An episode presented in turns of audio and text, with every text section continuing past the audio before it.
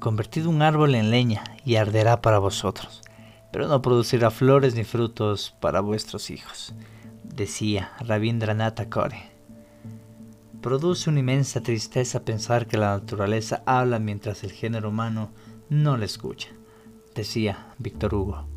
La tierra proporciona lo suficiente para satisfacer las necesidades de cada hombre, pero no la codicia de cada hombre, decía Mahatma Gandhi.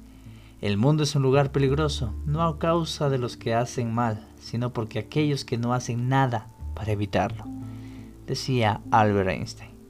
Dos cosas me llaman la atención la inteligencia de las bestias y la bestialidad de los hombres, decía Flora Tristán. Estas son frases que nos invitan a reflexionar y a cambiar nuestra mentalidad sobre nuestro comportamiento con nuestra madre tierra. Pregunta, ¿será que somos o nos hacemos?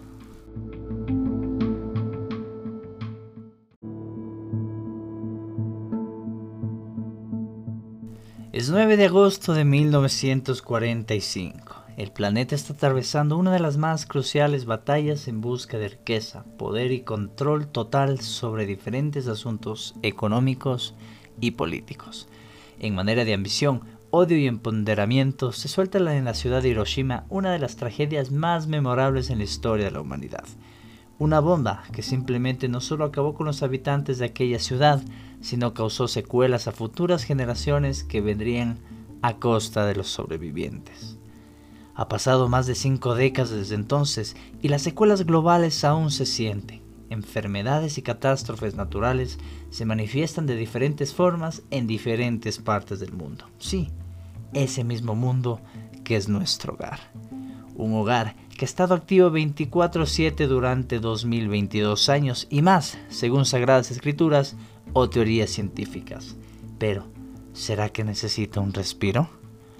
Hoy en día, el impacto ambiental es un tema tan llevado a la ligera, por lo menos en el tercer mundo, que poco a poco genera el desinterés en las personas sobre este tan delicado asunto que quizás hoy no se siente un déficit, pero a largo plazo causará escasez, hambruna y desesperación.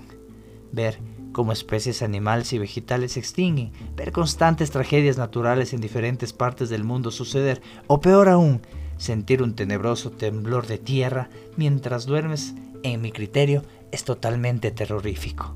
Simplemente creo que es un llamado de auxilio por parte de la Pachamama, vuestra madre, nuestra tierra. ¿Qué sería de nosotros si un día dejara de todo ser como es, que el sol dejara de brillar y dar calor? que las nubes dejen de formar esas representaciones tan divertidas que invitan a la imaginación a relacionarlas con algún objeto conocido, que las aves dejen de manifestar su canto, los árboles y demás de vegetación de color natural desaparezcan y dejen un vacío totalmente pálido y descolorido en el ambiente. ¿Qué tal si todo se volviera tinieblas? Una oscuridad tan profunda sin guía y compañía de la luna y las estrellas, solo silencio y soledad.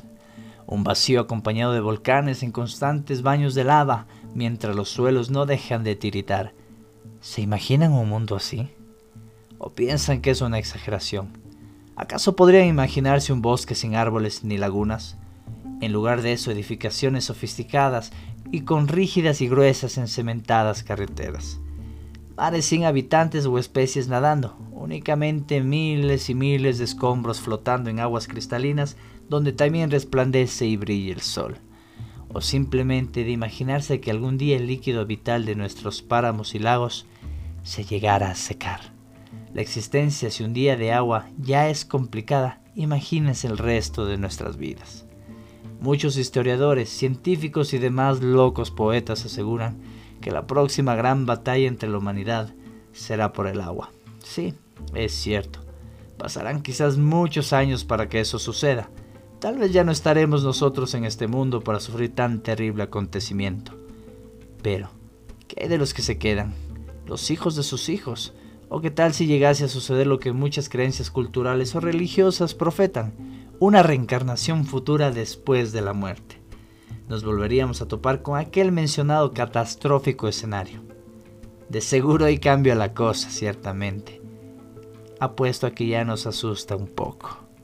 creo que ya somos lo suficientemente grandecitos para darnos cuenta del grave problema que implica respetar a la naturaleza.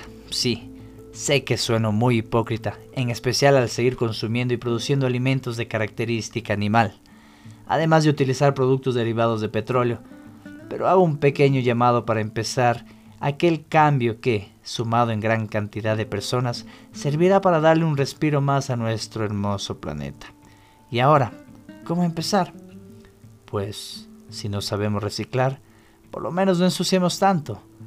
Pisos, ríos y alcantarillas no son basureros.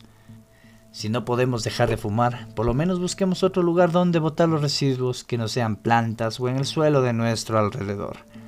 Ahorremos energía y dejemos esa fea maña de una vez por todas de prender el televisor para estar en el celular.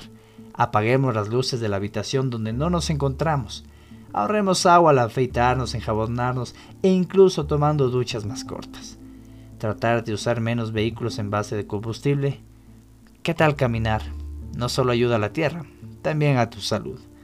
Son cambios pequeños, de seguro ya estarás cansado de escucharlo siempre, pero en realidad funcionan y sé que podrían darle un respiro a la madre tierra, recalcando que es nuestro hogar. El mismo lugar donde habitan nuestros seres vivos favoritos, donde entonan nuestras melodías preferidas y podemos disfrutar de las más bellas creaciones divinas. Cuidémoslo, no solo por ti o por mí, sino también por los que vendrán.